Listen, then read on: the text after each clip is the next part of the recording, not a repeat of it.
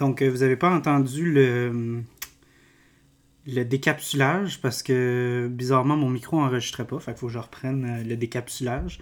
Donc, euh, bonjour tout le monde. bienvenue à la deuxième édition de C'est un quickie. le show où j'exprime mes pensées sans être interrompu par des fatigants. Hé hé, ben non, je niaise. C'est une blague. En fait, je suis toujours en mode expérimental sur ce format-là. Donc, gênez-vous pas de m'envoyer vos commentaires sur ce que vous aimez ou vous aimez pas euh, de ce format-là, si vous l'aimez moins. Euh, voire même si vous avez des commentaires sur le show en général. On est là pour vous écouter. Euh, vous pouvez nous contacter au tout un film podcast en un mot, pas d'espace entre les mots, à gmail.com ou directement sur notre page Instagram ou Facebook. Ça va nous faire plaisir de vous répondre. Bon, les plugs sont finis. Je vais parler de la bière que j'ai décapsulée hors hors onde. Donc, on a aussi euh, la Sacrifice de l'âme euh, du release, juste avant le release de l'Halloween de chez Miss Sorem.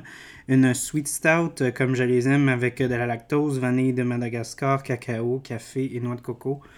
Donc, il y a des bonnes notes fumées qui frappent en, début de bouche, mais le sucre de la vanille, puis la fraîcheur de la coconut ressort beaucoup. Puis j'ai aussi l'amertume du café qui kick in juste à la fin. C'est vraiment. Waouh, c'est vraiment une très bonne bière. Euh, je, pour le vrai, Messerem commence vraiment, pour moi, à, me faire tanguer de leur côté. Euh, je tiens à dire à Bas-Canada, attachez votre truc parce que les starts de Messerem, ça commence à avoir pas mal d'allure ce qu'ils font. Bon, c'est peut-être, je vais peut-être pas switcher du bord euh, Messerem de Bas-Canada, mais Bon, qui sait? On ne sait jamais, la vie est remplie de surprises. Donc, j'ai choisi la sacrifice de l'homme euh, parce qu'il me restait encore des, bières d'Halloween, mais aussi euh, parce que ça a rapport avec le choix de la protagoniste que nous allons faire, car il y a peut-être un choix qu'elle aurait pu faire, qui aurait pu sacrifier son âme. Vous allez comprendre ce que je veux dire. Donc, euh, oui, j'ai vu Maria Chapdelaine avec ce qu'on réfère en anglais à un clean slate. Euh, j'avais pas vu la bande-annonce, j'avais pas lu le livre, euh, qui d'habitude je vais lire le livre, mais là je l'avais pas fait. Euh, ni qu'une autre version, là, en fait. Je suis vraiment rentré là-dedans très neutre et j'ai été hyper surpris. connaissant notre obsession, ou je devrais même dire l'obsession des institutions québécoises à produire des films en lien avec l'histoire du Québec, je m'attendais à un genre de ramassis de clichés historiques. Euh, comme si on en pompait des films historiques à, la Marvel où est-ce que la même formule revient encore et encore. Euh, par contre, lorsque j'ai vu que c'était écrit et réalisé par la même personne, j'ai eu un mini vent d'espoir. Je me suis dit, ah ben, ça se peut que ce film-là ait un semblant d'identité ou peut-être juste un style plus affirmé ou plus euh, évoquant. Et bon Dieu que j'avais raison. Donc, euh, avant de commencer, euh, je voulais parler de quelque chose que Marcus de Cosmonaut Variety Hour sur YouTube a dit. en fait, je, réfère souvent Marcus souvent ce show parce que je l'adore. il a dit par rapport à l'épisode 3 de Star Wars des prequels que je trouverais vraiment intéressant il disait que c'était la seule prequel de Star Wars qu'il regardait et qu'il ressentait que l'histoire racontée avait une certaine importance par rapport à la série originale. Et pour être honnête, en regardant Maria Chapdelaine, j'ai ressenti quelque chose de très similaire. Bon, c'est sûr que le contexte n'est pas exactement le même. Marcus il exprime plus une situation où est-ce que ce sont des péripéties directes qui sont problématique, alors qu'ici, on parle plus comme d'un système où est-ce que les productions sont tellement saturées, un peu encore, comme je disais, à la Marvel, avec le superhero fatigue. On a un peu comme genre le film d'histoire fatigue. Où est-ce qu'on se fait donner un film, non pas parce qu'il y a vraiment un véritable but artistique derrière, mais plus comme un sentiment corporatif où est-ce que l'ordre du jour est faut que ça fonctionne. Et, tu sais, il n'y a rien de nouveau là-dedans. Le cinéma a été créé de, toutes pièces toujours pour générer du revenu. C'est ça le but, et c'est probablement une des formes d'art qui est le plus associée à cette mentalité-là capitaliste. Par contre, je suis pas en train de clamer que la Sodec et Téléfilm Canada sont une machine corporative à la Disney qui pompe des films purement populistes. C'est pas ça mon point. Ils sont loin de ça et ça pose beaucoup des artistes et des histoires qui sont plus intimistes. Je crois juste que, comme avait dit Patrick Sénécal dans le documentaire L'inquiétante absence, by the way, on a un podcast là-dessus avec les réalisateurs et le producteur. Je vous conseille fortement d'écouter. Euh, enfin bref, Sénécal disait, euh, il disait comme quoi euh, que les institutions, malgré qu'ils poussent des styles plus contre-culturels, dans le genre film auteur ou historique, on en vient à en avoir une panoplie au point où est-ce que ces œuvres-là, qui sont anticonformistes, se retrouvent à avoir leur propre cliché du genre, euh, comme des longues prises sans dialogue, des scènes beaucoup trop longues où les personnages se regardent sans rien dire. En tout cas, vous, comprenez le portrait. Euh, tout ça pour dire que malgré ces certains clichés-là, ils sont présents dans Maria Chapdelaine. Ça, on se le cachera pas. Mais j'avais vraiment l'impression que, comme disait Marcus, ce film-là était différent. Euh, puis que c'était mérité, en fait. Il y avait une énergie différente, une approche vraiment plus sérieuse. Puis, euh, comme si le, le, réalisateur avait vraiment le sentiment d'appartenance envers cette histoire-là et que c'était vraiment important pour lui euh, de la raconter et ça avec beaucoup d'attention. Euh, c'est sûr que, bon, il y a le côté euh, reconnaissant du IP de Maria Chapdelaine qui dégage un petit côté commercial à la Aurore, à la Piché, à la Louis Cyr ou à Maurice Richard. C'est quand même une œuvre qui a eu beaucoup de succès au Québec. C'est sûr que c'est pas l'histoire d'un petit Joe sous le bord de la rue. sais. Par contre, je vais, revenir encore au côté plus personnel de l'œuvre. Encore là, écrit et réalisé par Sébastien Pilote. On est.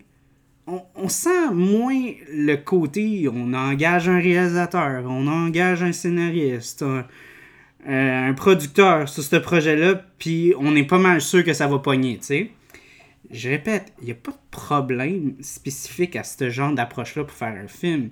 Il y a tellement de films incroyables qui se sont produits de cette façon-là.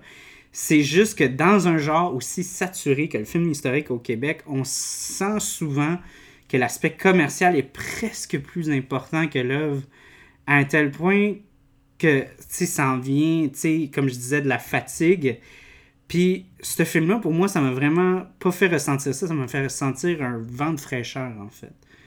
Et comme l'avait dit Marcus, j'ai dit, moi, je pense que ce film-là, c'est vraiment ce que c'est. C'est un film historique qui mérite d'avoir été fait. Euh, les personnages, le décor, le scénario, tout a été abordé avec une attention posée et sérieuse. Rien semble gratuit, euh, forcé ou là seulement pour faire plaisir aux fans du livre. La, la séparation du livre aussi en, en, chapitres, euh, voyons, qu'est-ce que je dis, du film en chapitres, pardon, euh, offre aussi l'impression que le film est issu d'une forme plus classique, plus raffinée, que même le cinéma, en fait.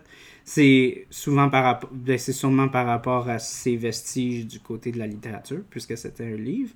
Euh, je trouve aussi que le jeu des acteurs était, est vraiment indicatif du temps présenté dans le film, sans tomber dans le ridicule ou le cliché. Genre. On se sent vraiment immergé dans le monde euh, où l'abondance est rare et la protection des ressources est une nécessité survivaliste et non pas un mouvement social comme aujourd'hui. Pour couvrir le jeu un petit peu plus en détail, c'est sûr que euh, Sarah Monpetit et sa mère, interprétée par Hélène Florent, offrent des performances incroyables en lien à la réalité vécue par les Québécoises du début du 20e siècle, euh, surtout dans cette région-là. Euh, malgré que c'est une société patriarcale et religieuse qui les soumet, on voit des actes subtils de force de caractère qui rendent ces femmes-là fortes est admirable, c'est incroyable. Florent a, euh, approche, une approche plus mûre envers le rôle. Euh, on distingue sa force de caractère à travers sa position euh, de femme de la maison. mon petit évolue dans cette voie, gardant une présence calme et respectable tout en ayant quelques cracks dans cette position-là, issue d'une transition entre l'âge adulte et l'enfance. Euh, cette faiblesse est présentée sous une crise existentielle lorsque son premier amour est vraisemblablement emporté par la force des éléments. Ensuite, à travers une série de prétendants la bachelorette et après la mort de sa mère, elle atteint une force et une résistance nouvelle où elle, l'aînée, prend sa place en tant que femme de la maison avec sa dernière ligne du film qui est la même prononcée par sa mère un, an plus tôt. C'est vraiment magnifique cette scène-là. Donc, euh, les hommes, quant à eux, euh, qui auraient pu être sabotés euh, à travers une représentation unidimensionnelle issue seulement de leur position dans la société patriarcale, sont présentés, eux, avec une richesse et un respect sans nom. Euh, je voudrais prendre le temps de présenter les prétendants à la Bachelorette. Euh, François, le, coureur des bois, interprété par Emile Schneider, qui, pour moi, sort euh, légèrement du lot. il dégage un charisme incroyable et malgré qu'il aurait pu être présenté comme une brute épaisse et sans cœur, on, a là un, un mâle alpha qui fait fondre tous les cœurs avec son charme, mais aussi une très belle sensibilité. Euh, il est suivi de près par Eutrope, interprété par euh, Antoine-Olivier Pilon, qu'on se souvient euh, magistralement avec Mommy de Xavier Dolan. lui, il est le choix sensé pour Maria, un jeune orphelin au cœur pur, offrant tout le qu'il tout le de ce qu'il possède à, à Maria. son charme est moins soudain quant à lui que euh, François, le, coureur des bois. Euh, un homme qui s'impose pas vraiment, mais qui pourtant a toutes les bonnes intentions du monde. Euh, lui, on fond pour lui de, de façon plus progressive, quoique ça cache pas qu'on a un gros coup de cœur pour lui pareil. Et finalement, bien sûr, le voyageur Lorenzo, celui qui promet richesse et confort dans cette terre hostile qu'est le lac Saint-Jean du début du 20e siècle. Euh, il a un emploi fructueux dans une usine aux États et euh, offre à Maria euh, confort et luxure. Donc, il est interprété par Robert Nellor. son rôle offre, je dirais, un conflit qui est très intéressant dans l'histoire. Il questionne le téléspectateur, mais aussi Maria avec un choix déchirant. Avec sa présence, Maria est exposée à choisir une vie de confort au détriment d'un amour impur pour atteindre une stabilité sociale, alors qu'Eutrope n'offre aucune stabilité économique, euh, voire promet presque la même destinée vécue par sa mère, qui est une vie euh, se bûchant pour mieux et à mourir acharné vers ce but. Donc, euh, conséquemment, euh, n'avoir jamais vraiment vécu, seulement survécu à chaque jour, en fait. Donc, on peut interpréter là, ce, ce, conflit-là sous plusieurs angles, euh, ce qui le rend encore plus poignant, je dirais. Donc, moi, je dirais, par exemple, combien d'entre nous ont sacrifié nos, nos, désirs innés ou nos rêves avec une promesse de supériorité économique, hein? N'est-ce pas l'âge adulte? Réaliser qu'on ne sera jamais astronaute ou vedette.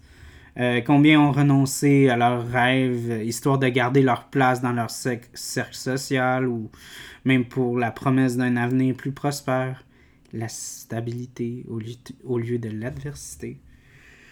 Encore là, c'est une histoire euh, vieille comme, la Terre, et si le film aurait été mal réalisé, ça aurait pu puer le cliché à plein nez, et pourtant ça en était loin. Euh, j'ai trouvé ça brillant comment ce choix déchirant est présenté dans la scène où elle reçoit la lettre de Lorenzo.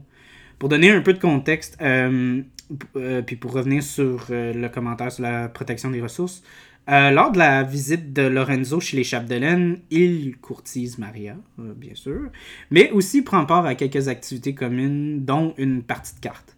Lorsqu'il reçoit son paquet, il, y découvre une feuille de papier.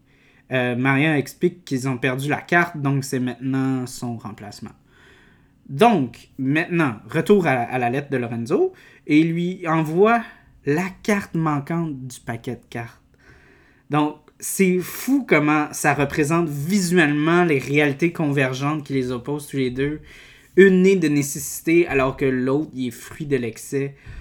Ah, c'est tellement brillant comment ça a été orchestré. Je, capote sur cette scène-là. Donc, euh, et finalement, je peux pas clore le podcast sans avoir parlé de la performance de Sébastien Ricard qui incarne Samuel Chapdelaine, le père de Maria.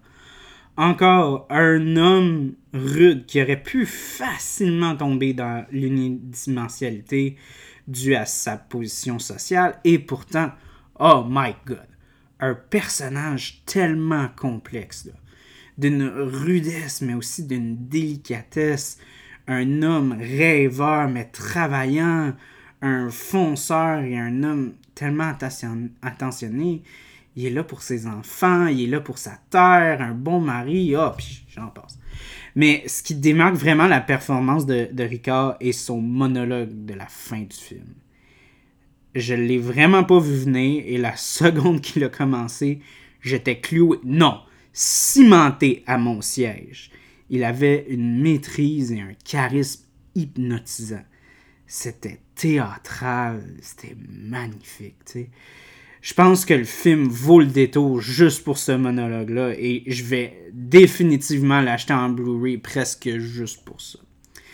Donc, euh, en conclusion, je pense que avec tous les films historiques que les institutions nous bombardent à chaque année, que ce soit La Bolduc, que ce soit euh, Aurore, comme on avait dit, il y, en a, y en a tellement. Je crois que celui-là vaut vraiment la peine d'être vu.